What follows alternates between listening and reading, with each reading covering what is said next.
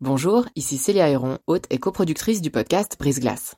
Avant de vous laisser plonger dans votre nouvel épisode, je voulais vous parler de Y'a m'expliquer, une toute nouvelle série audio du temps dédiée aux intelligences artificielles. Deux fois par mois, dans Y'a m'expliquer, Grégoire Barbet tentera de démystifier les enjeux posés par ces IA et reviendra sur les principales actualités qui les concernent.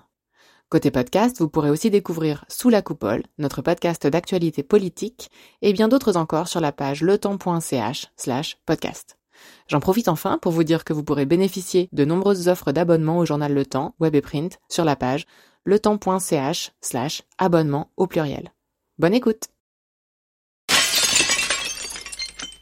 Il y a des familles qui veulent plus rien savoir qui disent non, ben voilà, on a pris la décision, maintenant on veut plus savoir parce qu'on veut pas se demander dans la rue, chaque fois qu'on croise quelqu'un, mais est-ce qu'il a le cœur de mon proche, est-ce qu'il respire grâce au poumon de mon proche, est-ce que donc il y a des familles qui supportent pas ça et c'est tout à fait entendable et, c'est respecté.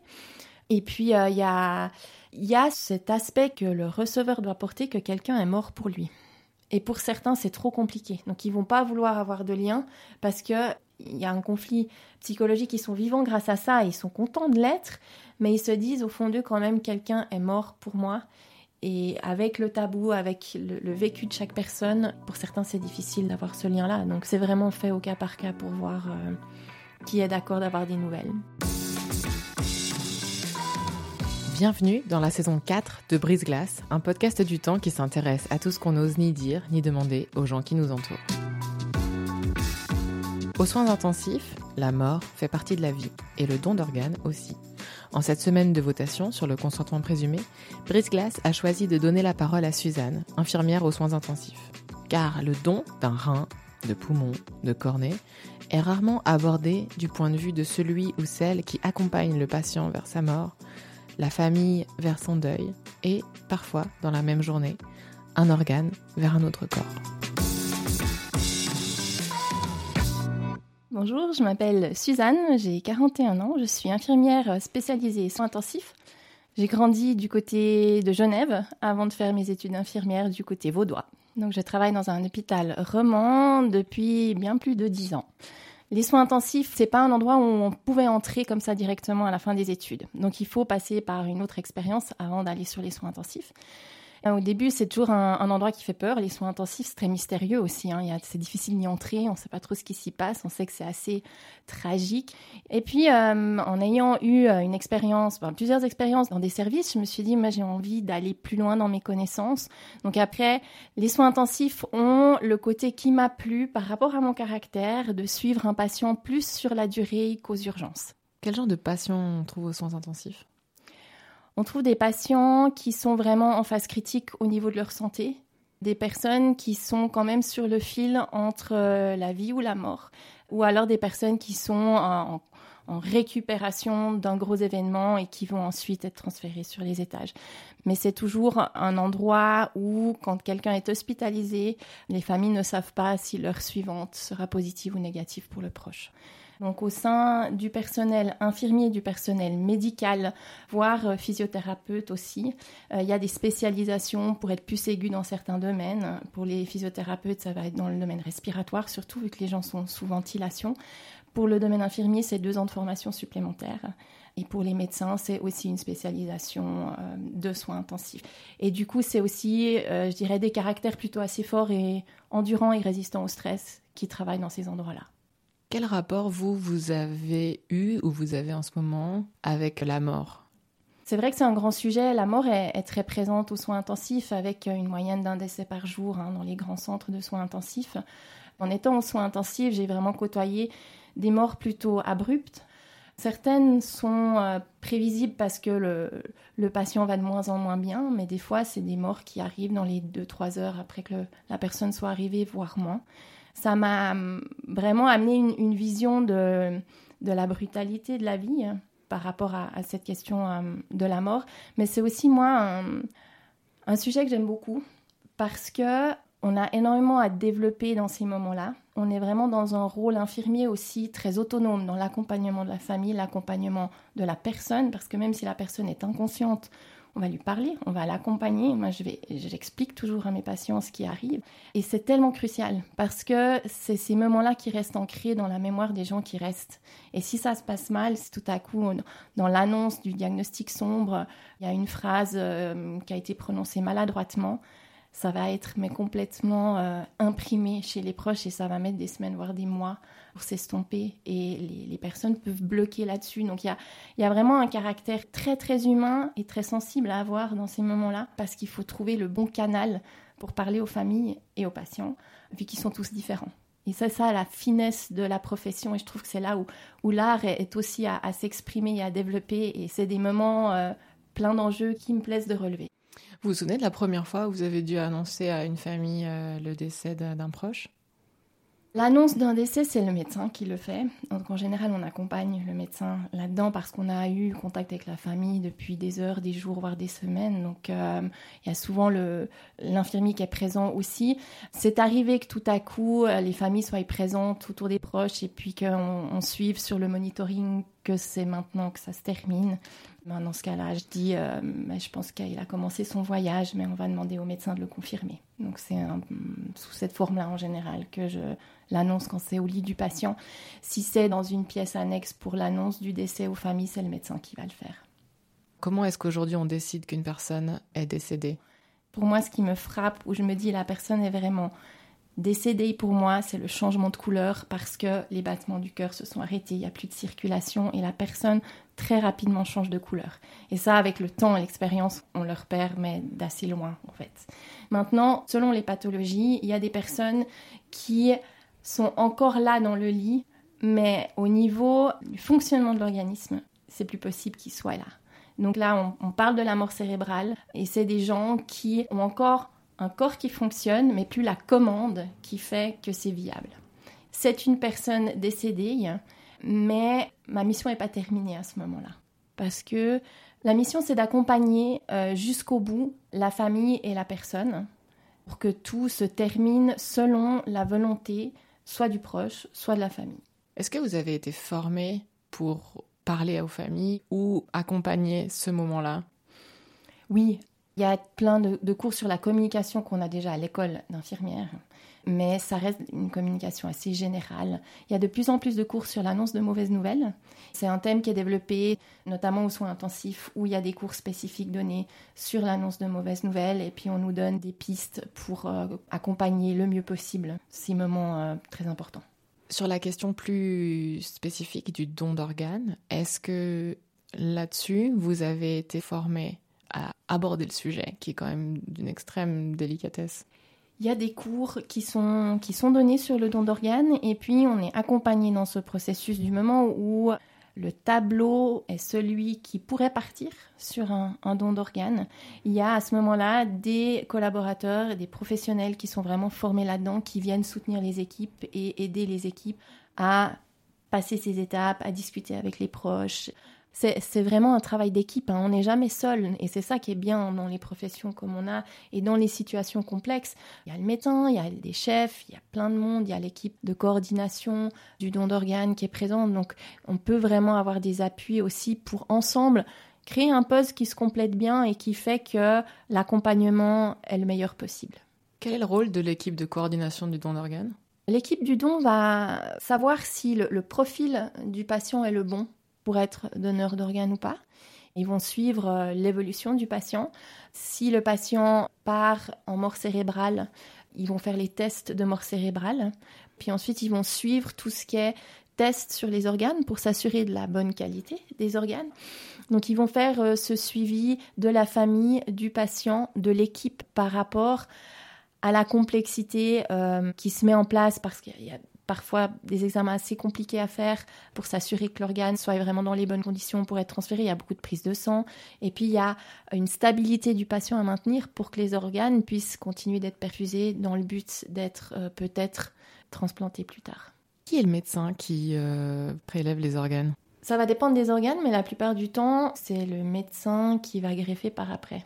Donc, c'est le médecin de l'hôpital qui a le receveur chez lui qui va venir à l'hôpital où est le donneur pour ouvrir, réévaluer l'organe, parce que jusqu'à là, l'évaluation s'est faite par l'hôpital, par des examens, par des médecins intensivistes, en disant, ben oui, les poumons sont bons, le cœur a une très bonne fonction, etc. Mais là, il y a encore un dernier check du chirurgien qui dit, ah ben il est dans tel état, euh, parce que chaque chirurgien a aussi sa façon de travailler, donc il va prélever l'organe selon sa méthode qu'il va utiliser pour le transplanter par après. Donc euh, certains organes, c'est le chirurgien même qui va venir prélever et transplanter par après. Et puis pour d'autres organes, normalement les organes abdominaux, bah, c'est un chirurgien qui prélève tout pour tout le monde et puis après c'est dispatché. Donc quelle que soit euh, l'heure du jour ou de la nuit, la chirurgienne ou le chirurgien est dépêché sur place en hélicoptère. Oui, ils savent que ça peut être de jour, de nuit, que tout à coup quand ça se déclenche, il ben, faut être prêt pour le faire, oui. Et est-ce qu'il y a des conditions particulières euh, pour chaque organe en termes de conservation, le temps du voyage? Oui, alors déjà, il y a un temps euh, défini par rapport au prélèvement. Il y a des organes qui supportent plus ou moins bien un temps de non-perfusion, de, baisse en oxygénation, voire de manque d'oxygénation.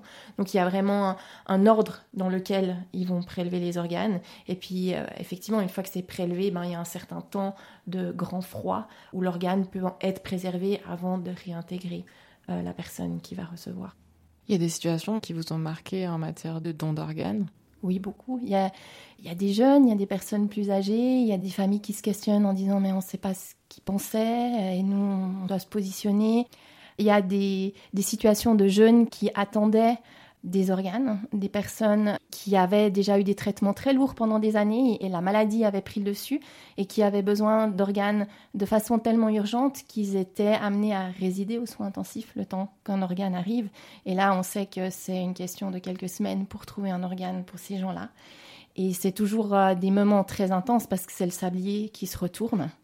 Et c'est une situation très difficile pour tout le monde parce qu'on sait que de la survie de cette personne qui est aux soins intensifs, qu'on essaye de maintenir en vie, dépend le décès de quelqu'un d'autre. Et là, il y a un côté qui est très difficile et pour les familles, je pense que c'est aussi très compliqué parce qu'ils en viennent à espérer que quelqu'un meure pour sauver leurs proches. Et ça crée des conflits au niveau philosophique, puis juste au niveau euh, de, comment les gens se sentent, que de se dire euh, il faut qu'on ait un organe, il faut qu'on sauve cette personne-là. J'ai le souvenir d'une famille qui était venue et qui a dit Mais on a regardé les journaux, il y a eu des accidents ce week-end, c'est pas possible, il y a dû avoir des organes. Et, là, on se dit Ouh là là, euh, je comprends leur détresse tout à fait, mais il y a aussi des conditions qui font qu'on peut être donneur et ces conditions, elles sont quand même très limitantes. Donc, euh, c'est pas si simple que ça. Il faut accompagner les familles là-dedans. En plus, après, il y a la compatibilité qui rentre là-dedans, où c'est pas parce que quelqu'un est décédé et qui donne ses organes qu'obligatoirement la personne qui est dans le lit là maintenant compatible pour recevoir. Il y a tellement de critères qui sont déterminants que c'est vraiment euh, un moment complexe. Quand c'est des personnes qui ont déjà vécu des maladies de très longue durée, avec une qualité de vie qui a été très difficile parce que les, leur chambre devenait un, lieu d'hôpital en attendant qu'un organe arrive, c'est toujours un petit peu compliqué.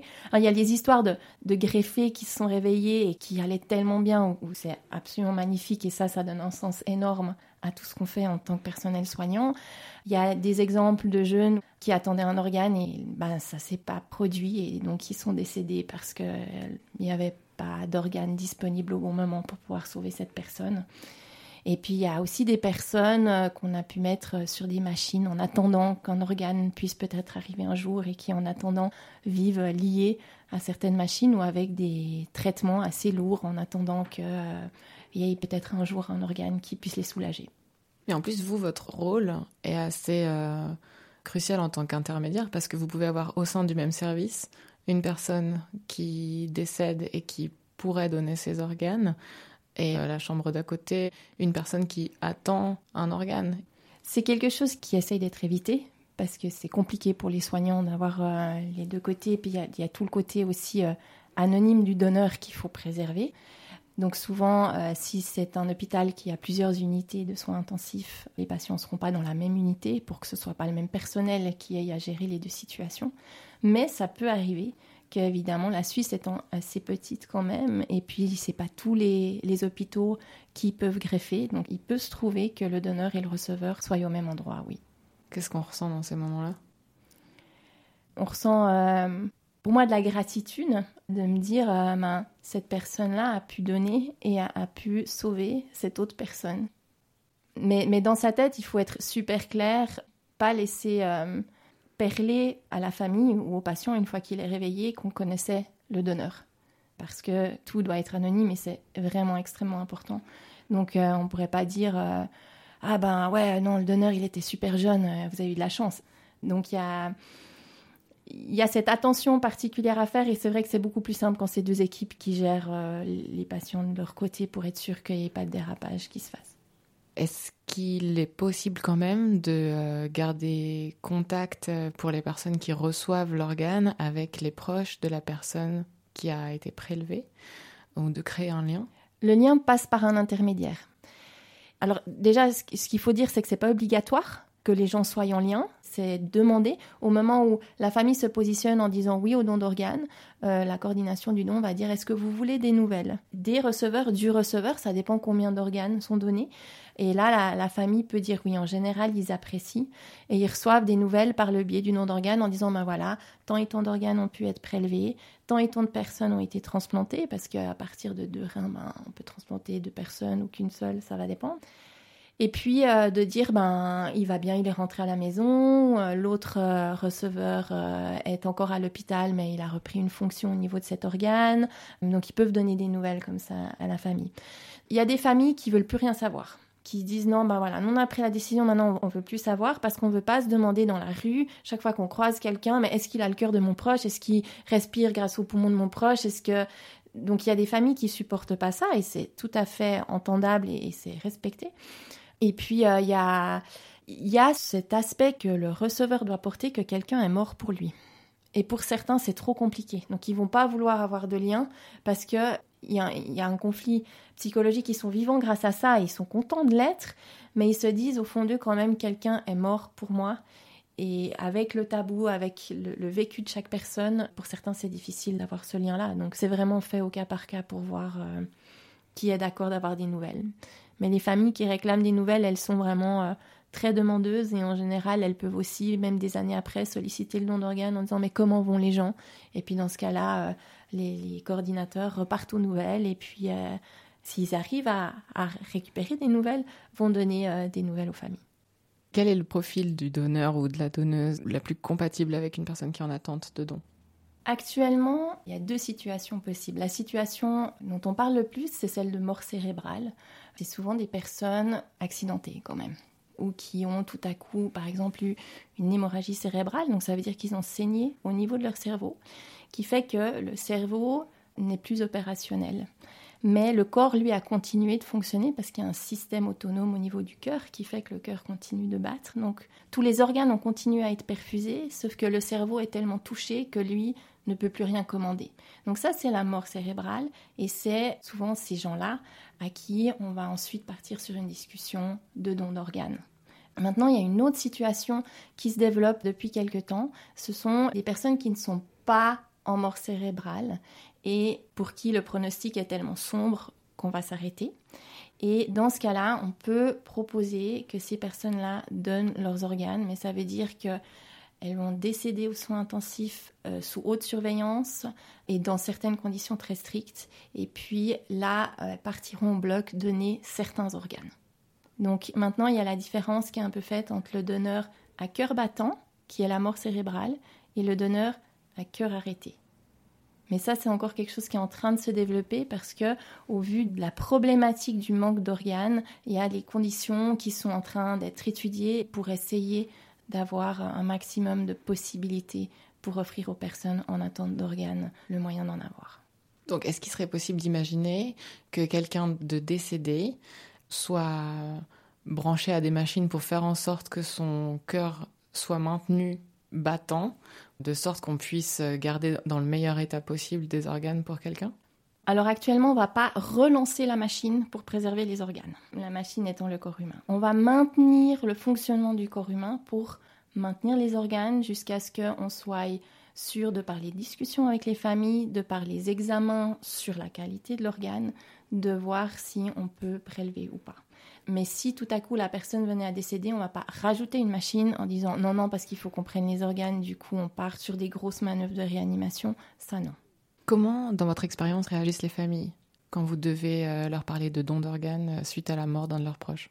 Il y a vraiment toutes les réactions possibles. Maintenant, c'est pas un sujet qu'on va amener euh, directement au premier contact avec la famille on va essayer d'avoir certaines étapes. Et en général, euh, les familles sont vues déjà pour faire connaissance, pour dire que la situation est extrêmement critique. Donc le premier, en général, contact avec la famille, c'est juste une description de situation.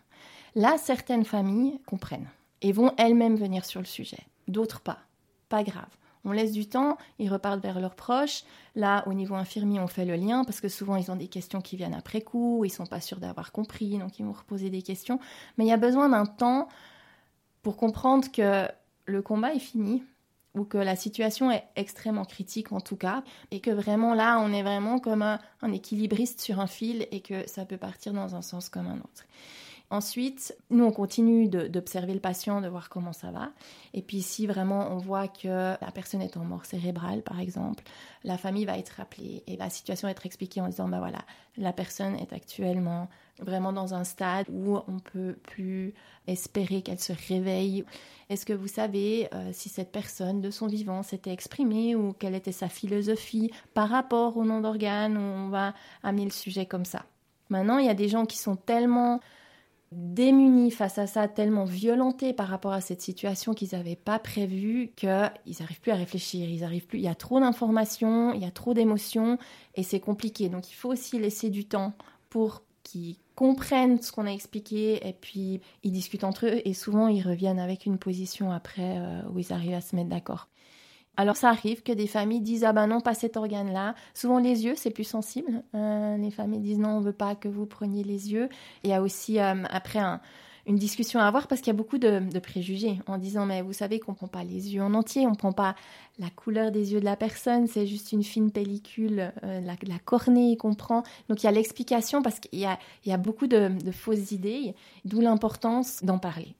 En termes d'intégrité physique, quand on prélève des organes, j'imagine que pour les familles, ce qui est le plus difficile, c'est quelque part des images de prélèvement, de corps recousus. Mais dès le, début des discussions sur le nom d'organes, quand les coordinateurs du don interviennent, c'est dit à la famille que le corps va leur être restitué tel qu'ils le voient actuellement. Et là, les gens s'engagent en disant mais moi je suis tout le processus jusqu'au bloc opératoire, je récupère le proche après le bloc opératoire et je m'assure que votre proche soit reconnaissable et que le, travail soit bien fait et, terminé. Et ça, c'est l'équipe de la coordination de la transplantation qui prend ça en charge. C'est plus l'infirmier. Du moment où le patient part au bloc opératoire, l'infirmier, lui, ne revoit plus en général ni le patient ni la famille. Mais l'équipe de coordination, elle, elle garde ce lien et elle continue jusqu'au bout avec la famille. Et hum, de l'autre côté, du côté receveur, comment ça se passe? Il y a des très belles histoires. Moi, je me souviens d'une jeune qui avait été euh, transplantée et les parents étaient venus la voir une fois qu'elle était réveillée et qu'elle pouvait parler. Et je me souviens de ce papa qui pleurait à côté de sa fille en disant Mais maintenant tu vas avoir ta vie, tu vas vouloir voyager, tu vas vouloir découvrir tout ce que tu n'as pas pu découvrir maintenant à cause de ta maladie. Et il pleurait parce qu'il perdait ce lien extrêmement euh, soudé avec sa fille, vu qu'il était devenu en partie soignant pour son enfant. Et puis cet enfant avait un deuxième souffle de vie et il réalisait à ce moment-là qu'elle allait s'envoler. Et donc lui pleurait à côté de sa fille, mais c'était beau parce qu'il était reconnaissant de ça. Mais on voyait que dans son cœur de père, il y avait un changement tout à coup en l'espace de 12 heures d'opération qui s'était fait et qu'il allait devoir lâcher euh, son enfant, lâcher ce côté très très angoissé de qu'est-ce qui va lui arriver s'il prend pas ses médicaments et puis si si si ça.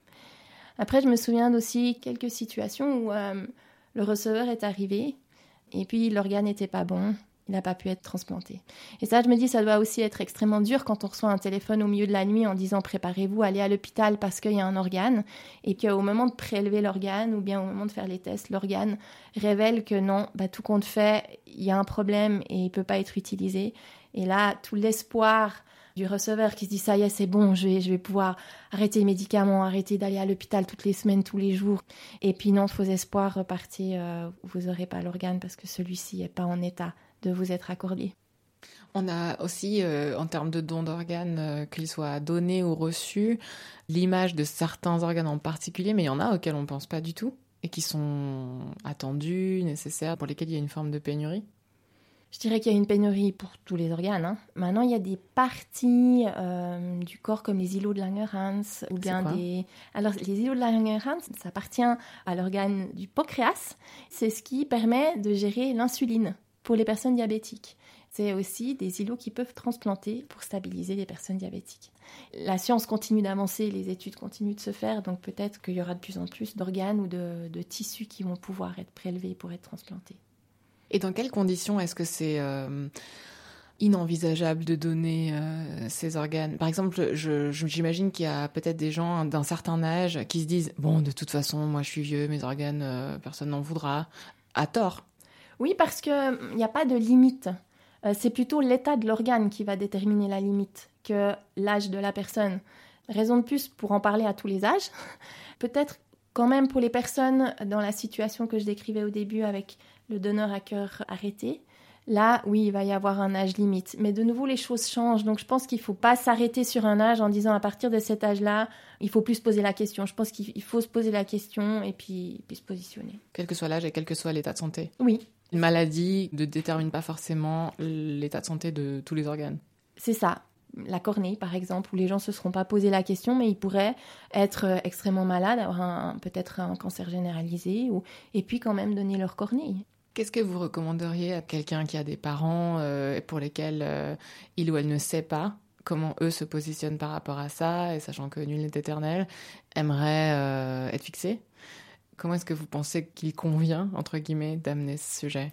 Il n'y a pas de recette. Chacun sait comment entrer dans cette discussion envers son proche. la votation peut vraiment être une façon d'en parler en disant ah mais purée il faut que je rende mon bulletin de vote euh, je suis un peu coincée sur le don d'organes. Puis juste voir comment répond la personne. Ça reste assez neutre. Ça peut permettre tout à coup d'ouvrir la porte.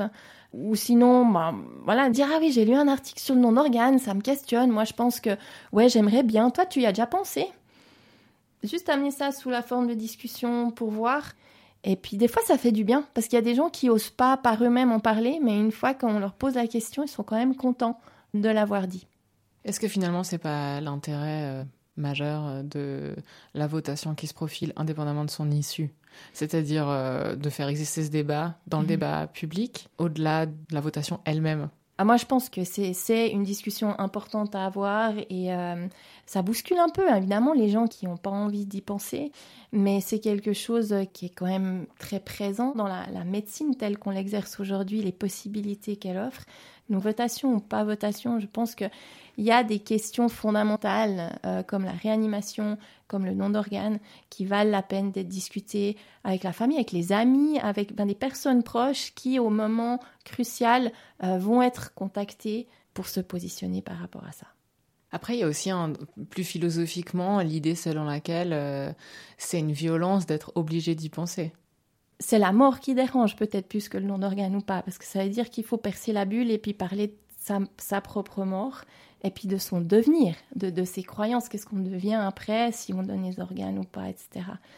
Mais euh, je pense que les gens oublient à quel point c'est compliqué pour les survivants de porter des décisions sans savoir ce que pense le proche. Alors oui, ça bouscule un peu, mais ma foi, je crois que la vie, elle, elle bouscule. Mais c'est clair qu'on ne peut pas aborder ce sujet euh, avec tout le monde et, n'importe où. En tout cas, avec ma famille, ça c'est évident que je me suis positionnée et qu'on en parle pas mal parce que selon euh, les journées que j'ai passées, euh, les nuits, les, les, semaines, ou des fois ça arrive qu'on ait une série où sur tous les patients dont je me suis occupée sur la semaine ou sur les deux semaines, ils sont tous décédés, ça, m'est déjà arrivé.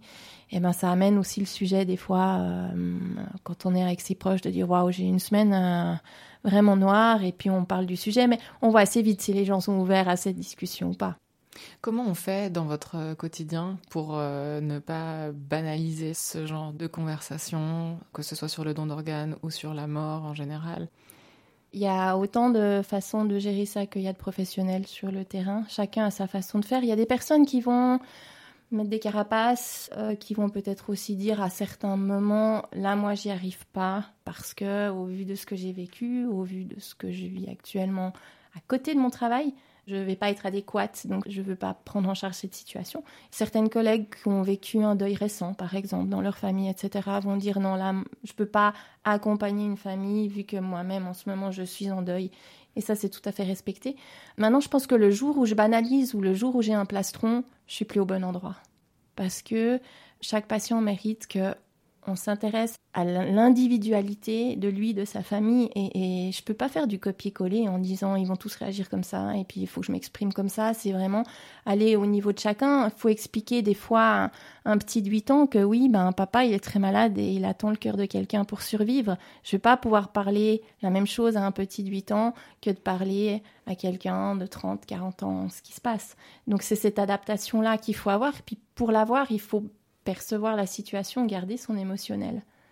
Donc il faut vivre, je pense, la situation telle qu'elle en ayant cette distance professionnelle quand même, et puis avoir les ressources nécessaires à l'extérieur pour pouvoir verbaliser ce qu'on vit parfois qui est très lourd au niveau du service. On pense souvent à ces cartes de donneurs que celles et ceux qui ont choisi d'être donneurs euh, ont dans leur portefeuille, dans leur sac. Est-ce que c'est vraiment à ça qu'on les identifie? Parce qu'on se dit toujours que c'est pas évident de, retrouver ce, morceau de papier euh, dans une situation dramatique. Ça sert à quelque chose? Comment est-ce qu'on peut le mieux être donneur ou donneuse? Je pense que la carte c'est un moyen. De l'avoir dans son porte-monnaie, on, ça arrive régulièrement avec des patients inconscients où on récupère leurs affaires personnelles et durant l'inventaire, on trouve la carte de donneur. Et dans ce cas-là, c'est chouette parce qu'on a un point de départ, on sait ce que pensait la personne, mais évidemment que la famille va être mise dans la boucle. C'est pas parce qu'on a une carte de donneur pour la personne qu'on va dire à la famille, il a dit oui, c'est bon, c'est comme ça. Il y a vraiment une discussion qui va avoir lieu parce qu'il faut que tout le monde le vive bien. C'est essentiel pour le processus de deuil. Donc ces cartes, oui, elles peuvent aider. Euh, il y a vraiment plusieurs moyens. La carte, de nouveau, la discussion. Il y a des plateformes qui existent où on peut se prononcer et du coup il y a vraiment ce site après qui est le témoin de ce que veut la personne et où euh, les coordinateurs du don vont aller voir est-ce que la personne s'était positionnée en ligne et puis est-ce qu'on sait ce qu'elle pense? Donc swisstransplant.ch. Donc pour ou contre, hein. ça peut aussi être euh, je refuse absolument d'être donneur. Exactement. Il parle d'ouvrir un registre aussi pour que les gens se positionnent. Mais euh, peu importe, après la carte, faut l'avoir sur soi au moment où, ça se passe. Donc je dirais que combiner euh, plusieurs éléments, ce serait euh, le plus sûr de faire respecter sa volonté le jour où tout à coup ça devient à se discuter. Peut-être une question plus personnelle pour finir. Comment est-ce que vous, vous vivez toute cette campagne de votation? Je pense que c'est quelque chose qui est tellement lourd à porter au moment où on est confronté que si on peut un peu se projeter, si on peut favoriser les choses, c'est vraiment bien. Et pour moi, cette votation, elle est utile dans ce but-là, déjà dans la discussion. De toute façon, ce qu'il ne faut pas oublier, et où peut-être les gens paniquent, c'est qu'ils ont peur qu'ils aient plus leur mot à dire en tant que proches. Et elle est bien dite pour ça, la votation. On ne va pas oublier les proches. Ce consentement, présumé. ça ne veut pas dire qu'on va tout prendre et puis pas parler. Ce que j'ai décrit de, tout ce qu'on fait comme travail, il va rester pareil. Donc moi, après ce que j'ai vécu au niveau des soins intensifs, mais même avant mon expérience de soins intensifs, j'étais pour autant que mes organes servent à quelqu'un qui peut peut-être revivre grâce à mes organes. Donc euh, pour moi, c'est pas un problème. Mais je comprends tout à fait que pour d'autres personnes avec d'autres croyances, ça le soit. C'est tout à fait quelque chose qui se respecte, mais pour le respecter, il faut le savoir. Merci d'avoir écouté ce nouvel épisode de Brise Glace et d'être toujours plus nombreux et nombreuses à nous suivre. Je suis Célia Héron. Cet épisode a été réalisé en collaboration avec Virginie Nussbaum et a été monté par Sylvie Coma. Pour découvrir tous les autres, rendez-vous sur la page letemps.ch slash podcast ou sur vos applications d'écoute. À dans 15 jours!